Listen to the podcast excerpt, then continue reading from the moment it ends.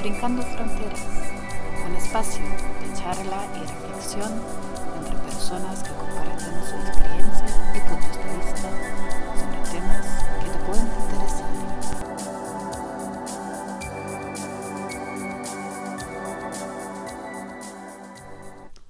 Hola, bienvenidos a Brincando Fronteras. Está con ustedes Renato Malca, mediador y psicoterapeuta intercultural de alas migratorias.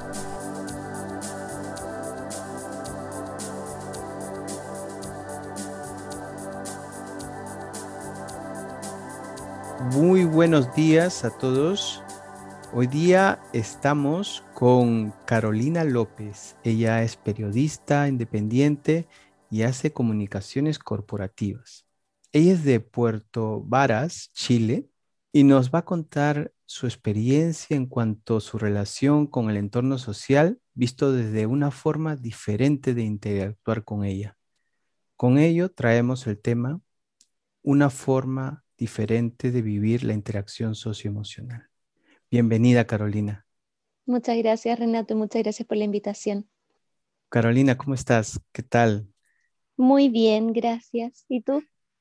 Y yo, bueno, un poco cansado, pero bien también, bien también. Pero había, yo, cuando me dijiste que, que estabas en Puerto Varas, ¿no? No conocía y, y, me puse a ver. Es un, es un sitio muy bonito realmente donde vives. Sí, es muy lindo, es muy tranquilo.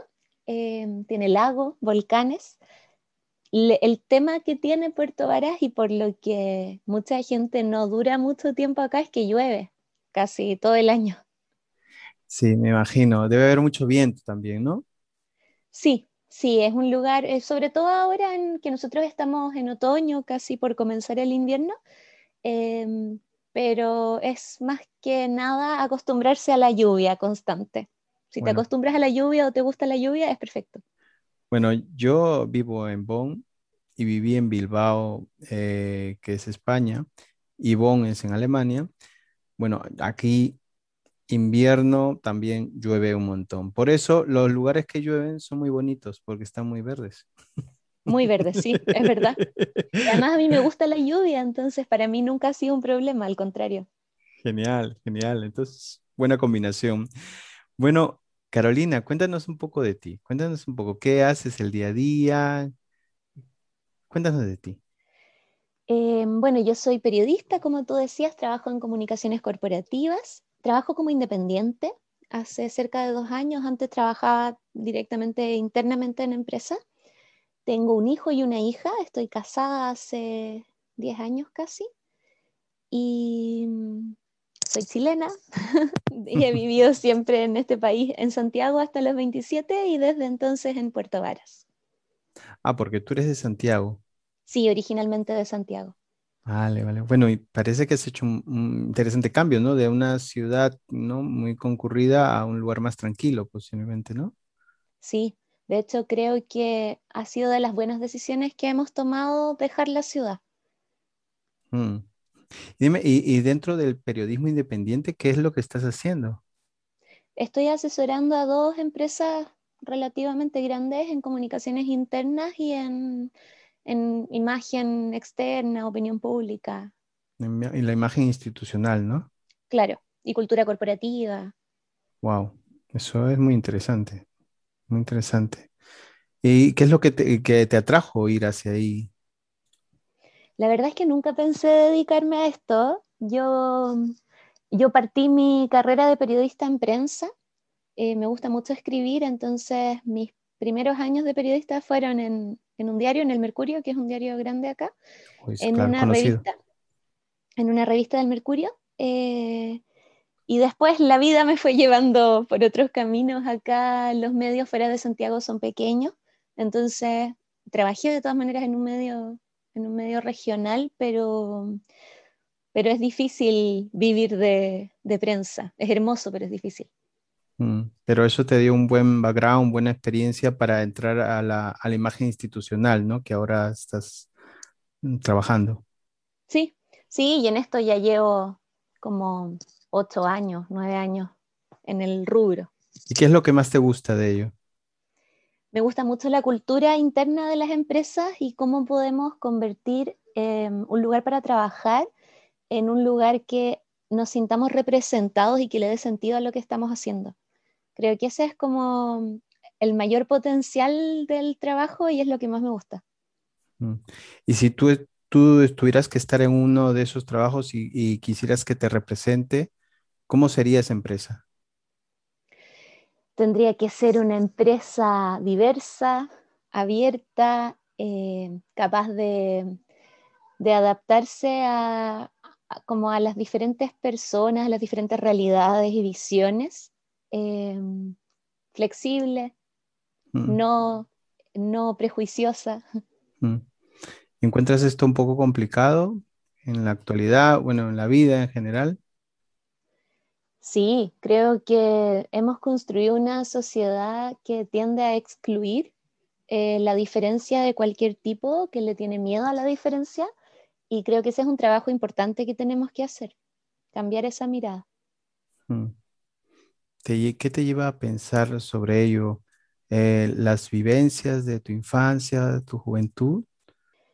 Eh, sí, bueno, lo que lo que nos llevó a esta entrevista en el fondo es que yo estoy en el espectro autista. Entonces yo he crecido y he vivido siempre sin saber que, era eh, parte de esta condición, de este espectro del autismo. Yo eso recién lo supe hace dos años, pero la vivencia de saber que eres diferente, em, eso sí lo, lo viví siempre, como mm. la experiencia de sentirme excluida o diferente de la mayoría. Eso a mí me llamó la atención cuando lo oí una, también una entrevista que te habían hecho sobre que lo, que lo encontraste eh, hace poco, ¿no? Lo identificaste hace poco, esta condición. Y es muy curioso porque en este tipo de circunstancias podrían muchas personas verse también identificadas, porque hay muchas personas que se pueden sentir también así, excluidas o que sienten que no pertenecen a pesar de haber crecido en un lugar, ¿no? Sí. Eh, de hecho, yo llegué al diagnóstico gracias a mi hijo. Eh, a mi hijo mayor lo diagnosticaron dentro del espectro autista y eso me llevó a cuestionarme eh, como toda mi forma de ser y todas las experiencias que había tenido en la vida. y creo que muchas personas llegamos a una edad adulta sin saber como qué hay detrás de esa sensación de ser inadecuada. Y yo encontré la respuesta gracias al diagnóstico de mi hijo. Yo antes había tenido otros diagnósticos, me habían diagnosticado trastorno obsesivo compulsivo y trastorno de ansiedad generalizada, pero ninguno de esos diagnósticos cubría eh, todos los desafíos o todas las oportunidades que yo había sentido que tenía eh, desde, desde siempre. Em, entonces, en cierta forma, yo creo que muchas personas adultas o llegamos a la adultez sin saber por qué somos como somos o por qué nos sentimos como nos sentimos. Y yo tuve el privilegio de contar con una respuesta, pero creo que, que muchas personas no lo tienen. Y si no hubieras tenido sea una respuesta hacia, hacia esto, mm, te, eh, te identificarías diferente a tu, emocionalmente ahora? O sea, por ejemplo, ahora sientes, sientes un poco más tranquila, ¿no? En cierta manera, ¿no? Porque identificas algo. Pero si no te hubiera, si no hubieras identificado esto, ¿cómo seguirías? ¿Seguirías haciendo lo mismo? ¿Pensarías lo mismo? O sea, seguiría haciendo lo que hacía hace dos años. Yo eh, cambié varias, varios aspectos cotidianos de mi vida desde que supe que soy autista. Una de esas decisiones fue trabajar como independiente porque la vida dentro de la oficina para mí se hacía muy difícil. Entonces, si yo no contara con esta respuesta, eh, seguiría enfrentando dificultades que en realidad no eran necesarias para mi vida. Me enfrentaba a muchas situaciones eh, de mucha complejidad social, de muchos códigos como implícitos, eh, que a mí siempre me ha costado mucho descifrar y creo que contar con, un diagnóstico me permitió replantear cuáles de las cosas que estaba haciendo o cómo estaba llevando mi vida tenían y seguían teniendo sentido y cuáles no. Es que yo veo en peces un poco, no, no solo en el caso que tú me estás mencionando, sino que la, la, sociedad es como que, en cierta manera, lo que estábamos hablando de la representación de la empresa ideal, ¿no? Antes, ¿no? Eh, yo pienso que la sociedad a veces nos, puede, nos lleva a que en algún momento al que no pertenece al colectivo o no funciona como, como lo que representa ese, ese, ese colectivo, ya sea una empresa o ya sea una comunidad, te iba a pensar que eres totalmente diferente y no, no debería ser aceptado, ¿no? Entonces entras en un campo de vulnerabilidad, entonces necesitamos en cierta manera tener una respuesta sobre por qué no pertenecemos a ese lugar, ¿no? Sí, absolutamente, porque si no la sensación es de soledad absoluta. Mm. Y si no, cuando tú te encuentras tu respuesta, encuentras también a tu tribu. Hay más gente mm. que está pasando por lo mismo, siempre. Hay alguien más con quien te puedes identificar o con quien puedes compartir tus vivencias y eso hace que todo sea más fácil. Sí, bueno, al final es, es, tener un sentido, una identidad, en un sentido de pertenencia, ¿no? Una identidad colectiva, ¿no? Con alguien. ¿Y, ¿Y, tú has encontrado más personas así, como tú dices, ¿no? Es tu tribu. Sí, sí, he encontrado más personas así. He aprendido también a, a dejar de esconder ciertas características que son como naturales en mí, que siempre estaba disimulando. Sí. Em, entonces eso también te da una sensación de más libertad y te permite eh, ser más transparente con las personas, entonces las personas también son más transparentes contigo de vuelta y logras conocer a las personas más allá de la máscara superficial con la que habitualmente nos relacionamos es cierto. Y, dime qué aspectos justamente ya no ocultas. Por ejemplo, eh, dejé de intentar vestirme como adulta porque eh, yo trataba de ir a la oficina con ropa de oficina y para mí eso es muy difícil. A mí me gusta la ropa de algodón, los polerones con capucha y tengo 36 años, entonces muchas veces eh, como que se esperaba que yo me viera de otra manera o que yo hablara de otra manera. Y también, por ejemplo, dejé de, mm, de ir a reuniones sociales en las que sé que voy a estar incómoda, porque es un esfuerzo importante poder como relacionarme con un grupo de personas, cinco o seis personas a la vez, me resulta muy difícil. Entonces hay cosas que dejé de hacer porque las hacía porque quería encajar más, pero me hacían mal a mí.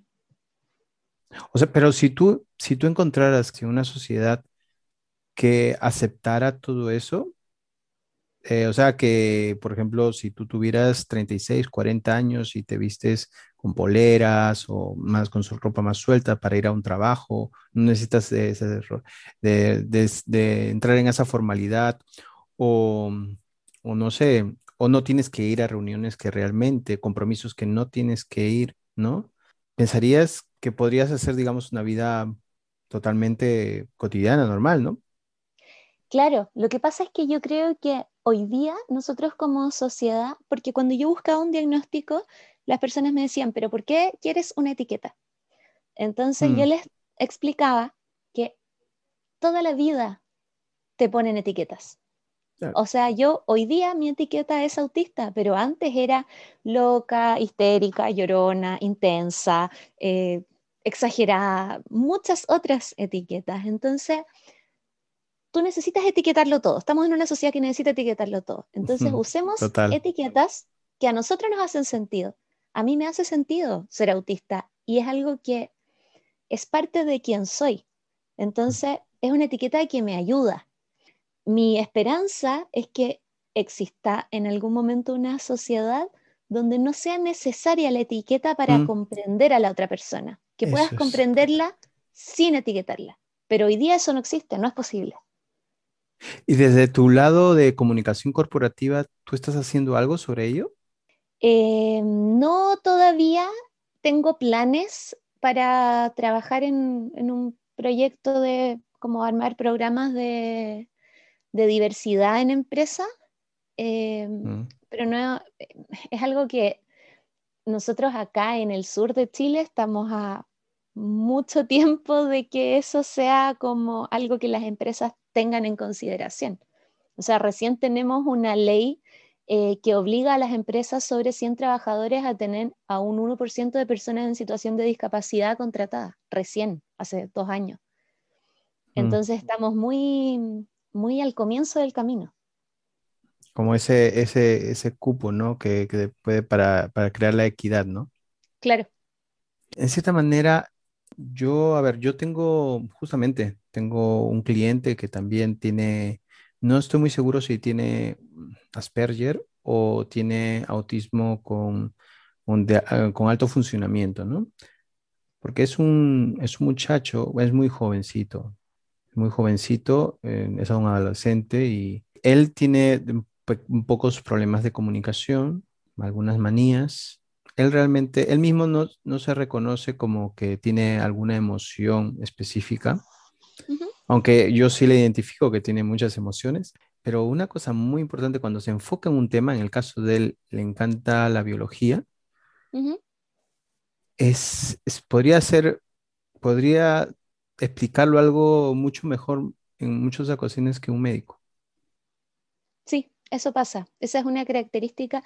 Si bien todas las personas dentro del espectro del autismo somos diferentes, hay varias características que son muy comunes y una es esa capacidad de hiperfoco, que es la capacidad de aprenderlo todo sobre lo que te interesa.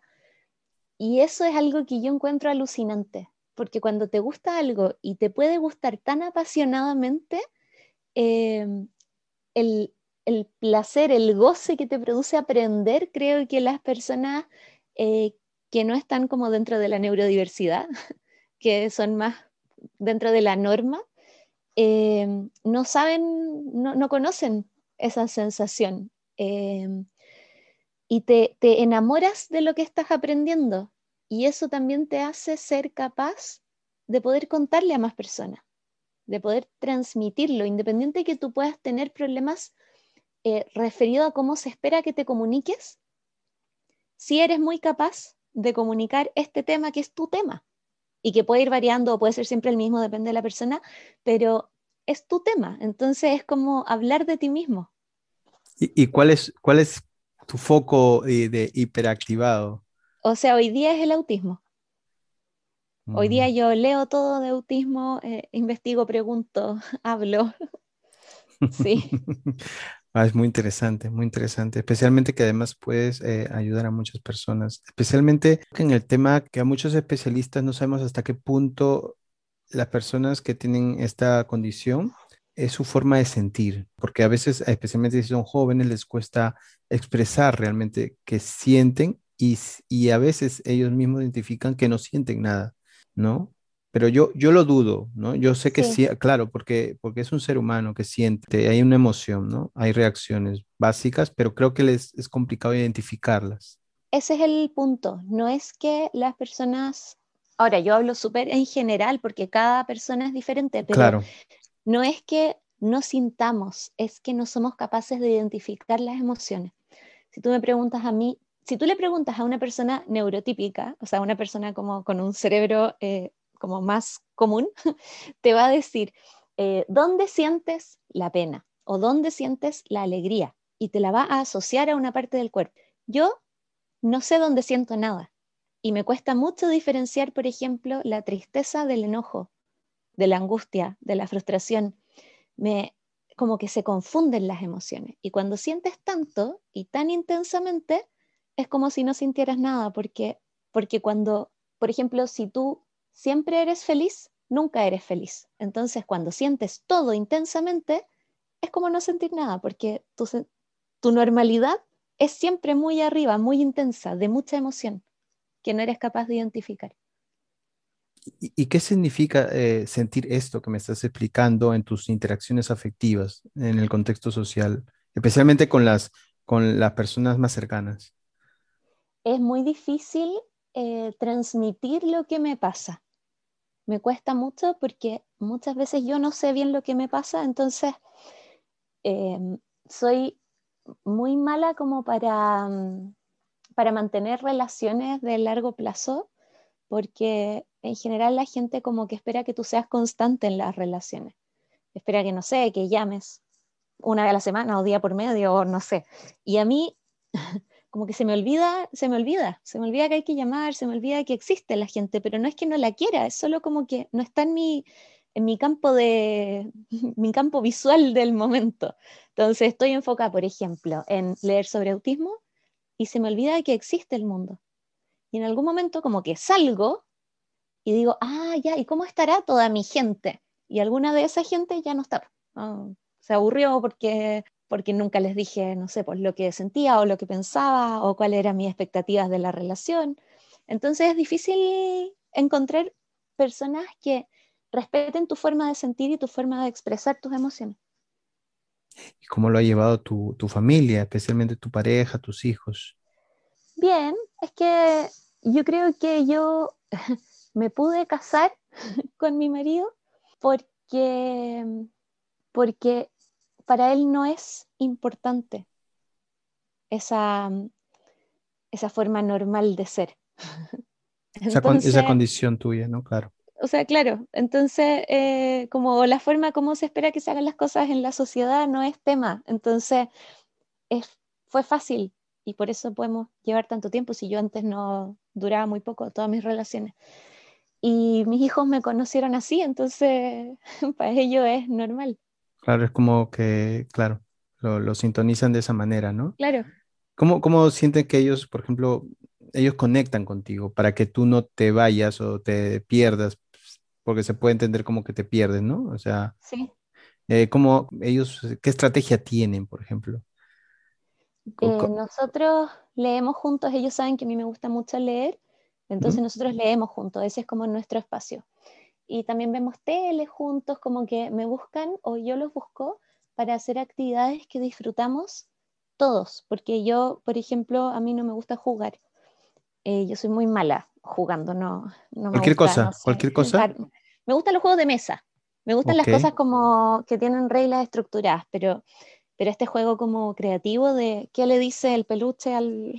Ok, ya, de interpretación. sí, no. Lo encuentro muy difícil y me estresa mucho, como jugar con títere o esas cosas. Entonces los espacios que compartimos y cómo desarrollamos nuestra relación es eh, sobre todo a través de, de los libros, yo creo, que es como el espacio más común que tenemos. Qué bonito. O sea, eh, eh, puedes de repente compartir a través de un cuento, una historia que le compartes a tus hijos, ¿no? Sí, sí, leemos todos los días. No, bueno, eso es fantástico, ¿no? Que estás ahí, estás presente. Creo que, creo que verdaderamente eh, muchos nos hacemos muchas interrogantes, pero es tan sencillo. Muchas veces las cosas son más sencillas de lo que parece. ¿no? Que, eh, y los niños un poco eso, en eso también te educan, ¿no? Te educan bastante, ¿no? Porque ahora que me estás mencionando, claro, me imagino la figura, mi, mamá es así, eh, yo la quiero así, y, y, no sé, me encanta cuando me lee cuentos a su manera, es muy especial, es única, ¿no? Y en verdad te hace única, no eres copia de nada. Yo creo que, que las, los juicios que emitimos respecto de las personas los emitimos siendo personas adultas. Eh, en la infancia no hay juicio natural por la otra persona. Se desarrolla a través de lo que te enseña la sociedad. Sí, eh, es, es, importante un poco tener en cuenta eso, ¿no? Ese ¿De dónde vienen esos juicios de valores? Porque de repente son juicios que nosotros mismos nos destruyen. Y de repente por ahí también necesitamos tener una etiqueta, pero en el fondo no, no tenemos que tener una etiqueta de, de nada. Somos tal como somos, y ¿no? Claro, y en el fondo aprender a respetar eso de, todas las personas, porque todos crecemos eh, viendo prejuicios de otras personas y los vamos integrando. Entonces creemos cosas que no tienen por qué ser ciertas. Carolina, ¿tú crees que en ese proceso, porque tú sabes que nos vamos construyendo y desconstruyendo, ¿tú crees que llegue algún momento en el cual tú no necesites eh, pensar que, vives una condición específica, sino que es sencillamente tu forma de ser? Sí, o sea, yo, yo a nivel eh, interno, yo conmigo, siento que eh, yo soy autista y yo soy Carolina. O sea, no, no lo diferencio, es quien soy. Em, pero me sirve para explicarle a los demás. Ah. Entonces, yo no necesito como, porque además no es algo que yo quiera cambiar de mí. Entonces yo no, no es como que yo dijera, por ejemplo, yo soy mal genio y quiero dejar de ser mal genio para ser una persona más amable, por ejemplo. Eh, no, yo soy autista porque mi cableado cerebral es distinto al de la mayoría de las personas. Eso no quiere decir que sea mejor o peor, solo es distinto. Y somos muchas las personas, quizá ya, no sé, el 10% o el 15%. No somos el 80%, pero somos muchas personas. Entonces, no lo necesito para justificarme, para mí, para yo decir, ah, por eso me sirvió para, entenderlo como en retrospectiva. Mm. Pero hoy día yo trato de acercarme lo más posible a mi yo interna, como a descubrir quién soy yo. Em, pero sí es algo que me sirve mucho para explicarle a las demás personas por qué yo eh, no tengo filtro para decir las cosas en situaciones sociales o por qué me gusta sentarme, no me gustan las sillas, entonces trato de no usar sillas. Me sirve porque ayuda a las otras personas a comprenderlo. Ok, en cierta manera también es una acción bastante empática, ¿no?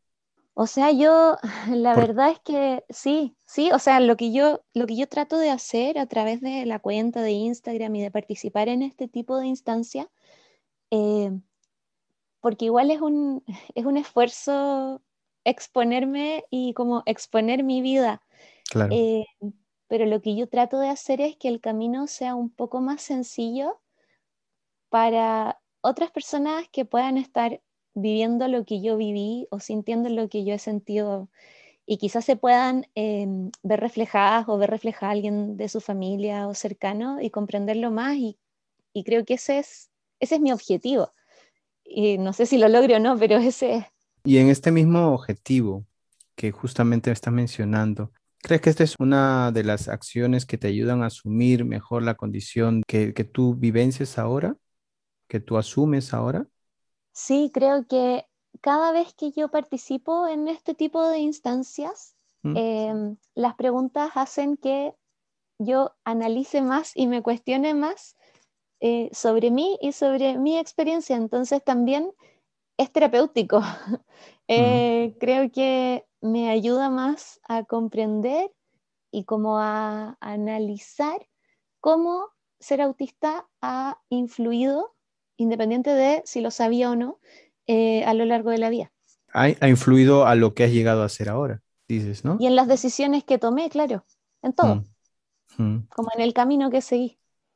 ¿Y cómo puede, cómo puede una persona dar esos pasitos que tú, claro, ya los habías dado en cierta manera, ¿no? Y eso más bien te dio como una, como una luz, pero ¿cómo podría asumirse una persona poco a poco en esta condición y que esa es una condición que puede ser como otra y se tiene que asumir y aceptar en cierta manera. Creo que, creo que lo más importante es eh, aprender sobre la condición, informarse, conocerla, saber qué implica, eliminar los mitos, buscar a otras personas que te puedan contar su experiencia. Yo creo que al final eh, la ignorancia, la desinformación, el miedo mm. es lo que te juega en contra, porque, y con, no solo con el autismo, con distintas condiciones. Yo he conversado con personas con síndrome de Tourette, con déficit atencional, personas adultas que nunca supieron lo que les pasaba. Y creo que tenemos que tratar de eliminar los prejuicios que sentimos naturalmente al escuchar estas condiciones. Porque, claro, si tú entras a Google es, y buscas autismo, es una película de terror. Em, pero cuando buscas un poco más, quizá documentos más actualizados, estudios, informes profesionales, personas autistas, te empiezas a, a informar y a crear tu propia visión de esta condición y creo que eso hace más fácil Em, ir integrándola como parte de quien eres y no algo que te gustaría cambiar. Claro, eh, bueno, quizás esta información de, Google, bueno, también Google no es el referencial, pero yo creo que la experiencia de veces de muchos profesionales que han trabajado con, con espectro autista pues es más bien, más bien es, raro, son raros los casos de encontrarse, o sea, encontrarse especialmente en un centro, ¿no? Que es donde trabajan estas personas, eh, personas con autismo altamente funcionales y lo que se encuentra justamente es autismo combinado con alguna dificultad que hace más difícil eh, asumir esta condición, ¿no? ¿no? Entonces, lo primero que te, te puedes encontrar personas que se autoagreden o que están en constante peligro muchas veces porque no saben cómo poder controlar esta conducta y muchas veces esta situación no va a cambiar y los va a volver dependientes de sus familias, ¿no? Si es que la tienen. Entonces creo que eso es lo que se encuentra. Entonces es, es este, creo que en cierta manera es una alegría que en cierta manera el, el autismo no solo sea eso, ¿no? Y que, y aunque, aunque estas personas pues van a tener más bien sus dificultades más bien por las otras combinaciones que tienen, creo que es increíble que también eh, encontrar personas que justamente sí puedan asumirlo y pueden explicarlo como tú lo estás haciendo, ¿no? Entonces, yo te preguntaría una cosa, al ser tú una persona altamente funcional, que te expresas muy bien y aceptas muy bien y lo asumes y más bien eh, repartes ese conocimiento sobre cómo, no solo el teórico de cómo es, sino cómo se siente estar en esta condición. Pero algunas personas posiblemente te digan, como tú lo has mencionado en otras ocasiones, que no perciban en ti que, que, tengas algunas necesidades específicas, digamos, que tiene el colectivo que te acabo de explicar. Y por lo tanto, eh, quiere eh, integrarte, o sea, dice, no, no te veo tal como eres y te quiere volver a poner en el mismo cajón de, que le exige a todas las personas que exige una sociedad, ¿no? ¿No? ¿Te has encontrado en este escenario dentro de tu experiencia? Cuéntanos un poco, ¿cómo, cómo ha sido cuando te, cuando te tratan de volver a encasillar y poner en el, en el colectivo que, en el colectivo que supuestamente tendríamos que estar todos, pero al final, pues nunca uno sabe, ¿no? Sí, me ha pasado varias veces eh, creo que ahora un poco menos porque desde que tengo la cuenta y como hablo de mi experiencia, eh, ha sido un poco más fácil como que me crean que estoy en el espectro autista, pero, pero me ha pasado mucho eso de que la gente dice, pero no pareces autista porque tú hablas o tú eh, te comunicas bien o tienes hijos. Y a mí lo que me pasa con esas me pasan varias cosas. Primero que siento que es injusto que me digan eh, que no parezco autista como si fuera un halago, como si ser autista fuera algo malo o indeseable, porque soy autista. Entonces, estás como negando mi posibilidad de ser quien soy por algo que le acomoda más a la otra persona, porque le incomoda que yo no sea como ella. Entonces, eso me pasa por una parte. Y por otra, que claro, no parecer autista, en el fondo no demostrar características que pueden ser consideradas como habitualmente eh, la forma de expresarse de alguien que está en el espectro, es algo que ha requerido mucho trabajo emocional, mucho enmascarar lo que de verdad me pasa, mucho fingir. Y es un desgaste emocional tremendo. Entonces, al final, siento que todo el esfuerzo que yo hice para aparentar encajar me quita la posibilidad de acceder a acomodaciones o apoyo que yo necesito, porque parece que no lo necesitara. Entonces, es como la paradoja de, del enmascaramiento, porque pareciera que no, pero sí. O sea, me, hay muchas cosas que para las personas son muy cotidianas que a mí me cuestan a mí me cuesta preparar almuerzo, no, no sé cuáles son los pasos que tengo que seguir, no sé eh, pensar como en el proceso. Esas son funciones ejecutivas y mis funciones ejecutivas son un desastre. Pero mm, es que es, eh, lo que está diciendo también es un poco, ahora que me pongo a pensar, es un poco complicado también. O sea, para, por ejemplo, eh, ahora que aquí en Europa, ¿no? Se hacen realmente para que tú entres a un programa de apoyos, se hace una serie de evaluaciones realmente, ¿no? Mm, bueno, seguro posiblemente en Chile también, ¿no? Seguro en otras partes también se están haciendo. Y claro, y ellos ya tienen fijado qué cosas son las necesidades específicas, ¿no? Yo te preguntaría, ¿cuáles serían tus necesidades específicas? Por ejemplo, tú dices una serie de apoyos, ¿cuáles serían las tuyas? Por ejemplo, que tú necesitarías.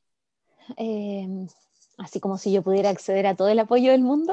No, eh, sí, bueno. así como pensando en mi potencial de felicidad máximo, eh, no tener que, como contar con alguien que ejecutara estas acciones cotidianas que a mí me cuestan mucho, como planificar, eh, seguir pasos, por ejemplo, preparar almuerzo o saber que alguien me dijera qué tengo que hacer para ordenar la casa, en qué orden, qué hago primero, que alguien me asesorara en, en como cuánto tiempo me voy a demorar en hacer algo, porque no, no tengo gestión del tiempo, no, no sé cuánto tiempo me toma. Em, poder estar como en un espacio donde las luces fueran no necesariamente bajas, pero como estables, porque los focos fluorescentes titilan constantemente. Y yo entre que lo veo moverse y lo escucho, y y como un ambiente donde hubiera mucho silencio o eh, que fuera como un sonido parejo, porque no es tanto, lo mismo que no es tanto la intensidad de la luz, no es tanto el volumen del sonido lo que molesta, es la complejidad del ruido.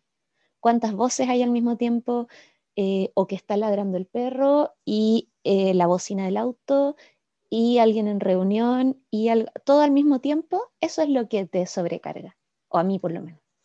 Claro, claro, cuando evalúan estas personas, ¿no? Que evalúan, dicen, bueno, esto podría ocurrirle a, muchas personas en general, ¿no? O sea, eh, hay, hay muchas personas que de repente por separado tienen estas necesidades también, ¿no? Que por ejemplo no se pueden organizar. Hay muchísimas personas y que tienen un problema bastante. Yo encuentro aquí, por ejemplo, personas que no se pueden organizar y tienen problemas para el empleo, por ejemplo, para encontrar empleo, ¿no? Para el eh, tema del, tiempo también, especialmente aquí en, una, en un país que, que el tiempo es tan importante.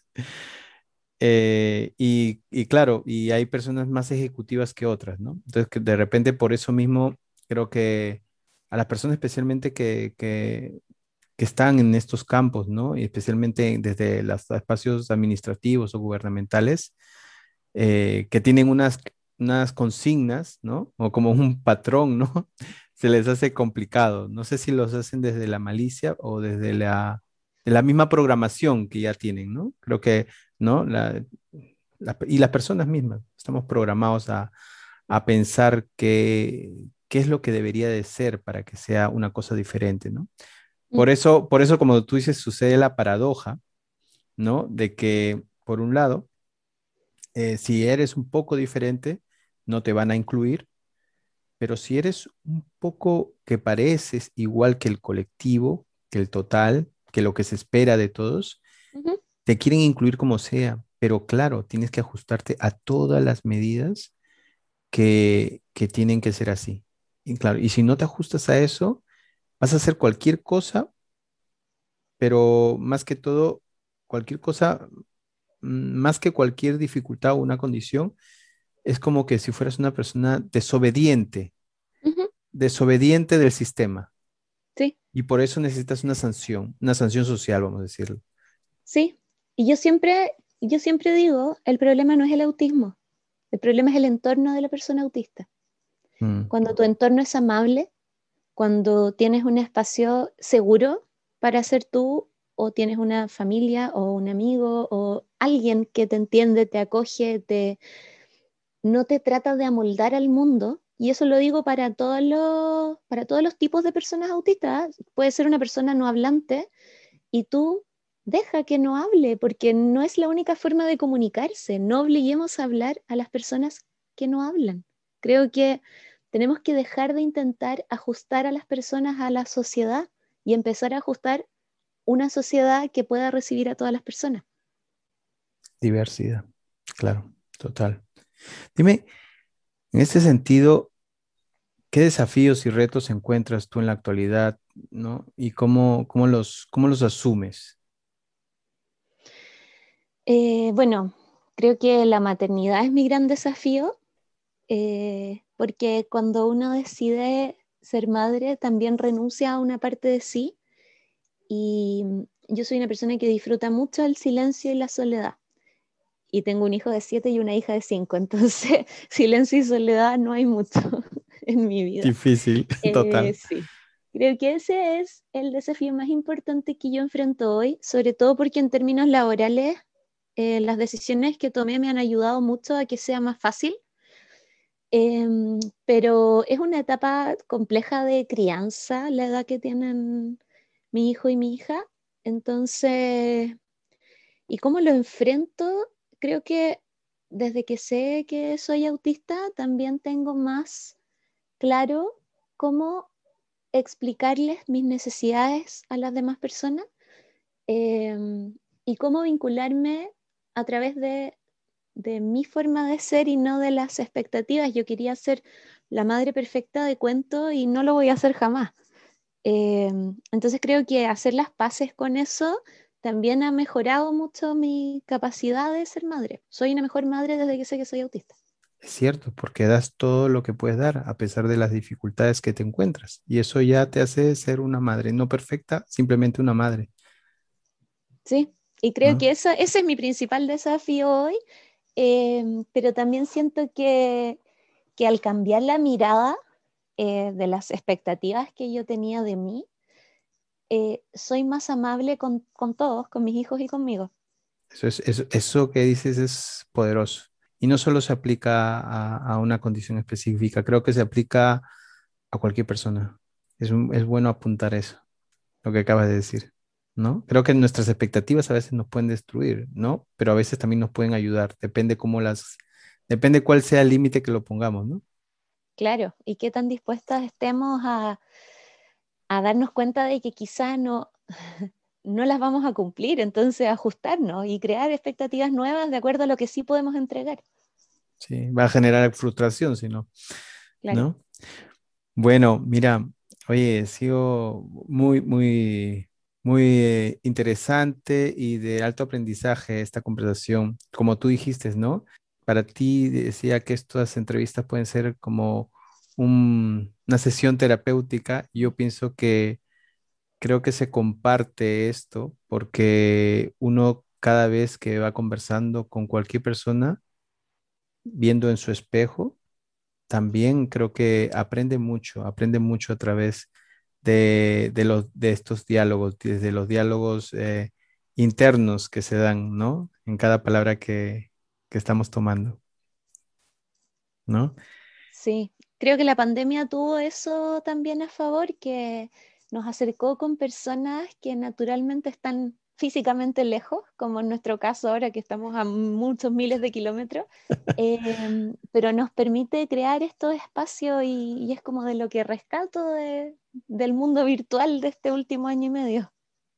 Sí, y no, y no dudes que, que personas que ni siquiera de repente están viendo una condición o no tienen idea de que viven una condición determinada, pueden vivenciar mucho o se pueden sentir bastante identificados con lo que estás diciendo, con lo que acabas de contarnos, ¿no? Esta, esta vivencia tuya, ¿no? Y mira, en, ya como terminando, eh, este, este podcast tiene la costumbre, ¿no? De tomar una pregunta de la anterior persona entrevistada y bueno, y hacerla, ¿no? Hacerla a la siguiente persona entrevistada, que eres tú en este caso. Y lo que te quiero preguntar es eh, sobre si crees que, por ejemplo, ya que hablamos de etiquetas y todo, eh, a veces en, la, en, documentos importantes, como la constitución de cada país, existen palabras determinadas que categorizan o califican a un grupo o a una persona, ¿no? Dime, ¿la palabra raza para ti debe permanecer dentro de los términos de una constitución o debería ser reemplazado por otra palabra más adecuada? Yo creo que debiera ser reemplazada. Creo que somos la raza humana. Eh, francamente, yo no haría ninguna distinción. Creo que todas las, personas pertenecemos a la misma raza. Entonces, em, creo que es una, una distinción innecesaria y que al revés genera diferencias o separación entre personas que somos iguales en nuestra dignidad, derechos, libertad. Somos diferentes porque somos personas diversas y ese es el valor de la humanidad. Pero para mí la raza es una raza humana, no hay más diferencia que esa. Ahora, ¿qué palabra se podría usar? No lo sé. Humanidad, persona, pero, pero no, no raza, creo que no, no aplica, no está bien y genera más eh, diferencia o más separación que, que construcción de sociedad. Mm, claro, muy bien, muy bien. Y en este sentido, ¿tú qué pregunta plantearías a la siguiente persona entrevistada pensando que estamos dentro de, procesos multiculturales, diversos, o bueno, o hablando de procesos migratorios, ¿qué pregunta podrías hacer tú? Em, yo creo que la pregunta sería, ¿cómo tenemos que abordar la educación eh, en todos los niveles para integrar la diversidad como un componente de la normalidad. Que no sea la diferencia, sino que sea la norma. ¿Qué hacemos? ¿Cómo, ¿Qué les decimos a las infancias del mundo para integrar la diversidad desde el comienzo de la educación? Qué guapo, qué guapo. Muy, muy, muy interesante. Yo creo que eh, vamos a ponerle ahí en un, en, una reflexión muy profunda la próxima persona que vamos a entrevistar, porque es, eh, no es fácil lo que has preguntado. ya, ojalá que no, que no la ponga en problema. no, no, no, no, no, para nada, para nada. Es lo que le toca, así como a ti te tocó la pregunta que te he hecho. Carolina, muchas gracias, muchas gracias por este momento, por este espacio, por aguantar este tiempo que hemos estado hablando y especialmente como tú dices, estás exponiendo un poco tu, vida, tu forma de ver, tu, pero yo pienso que es una, como tú lo has dicho, ¿no? Es una forma de compartir algo que, que a otros le va a ayudar a entenderse también y aceptarse. ¿no? Y creo que nos, y, y yo realmente no solo pienso que con una persona con condición eh, de, de, autismo, de alto funcionamiento o de otro funcionamiento, sino creo que en general, creo que lo que estás transmitiendo es, es un mensaje a todo el mundo que, que se cree o se siente, no se siente más que creerse, ¿no? Se siente diferente, ¿no? Creo que tiene que comenzar a aceptarse y no llenarse de expectativas que no lo van a hacer feliz, sino tiene que encontrarse a sí mismo, ¿no? Sí, eso, creo que ese es el camino. Muchas gracias. Muchas gracias a ti. Hasta pronto. Visita la página www.alasmigratorias.com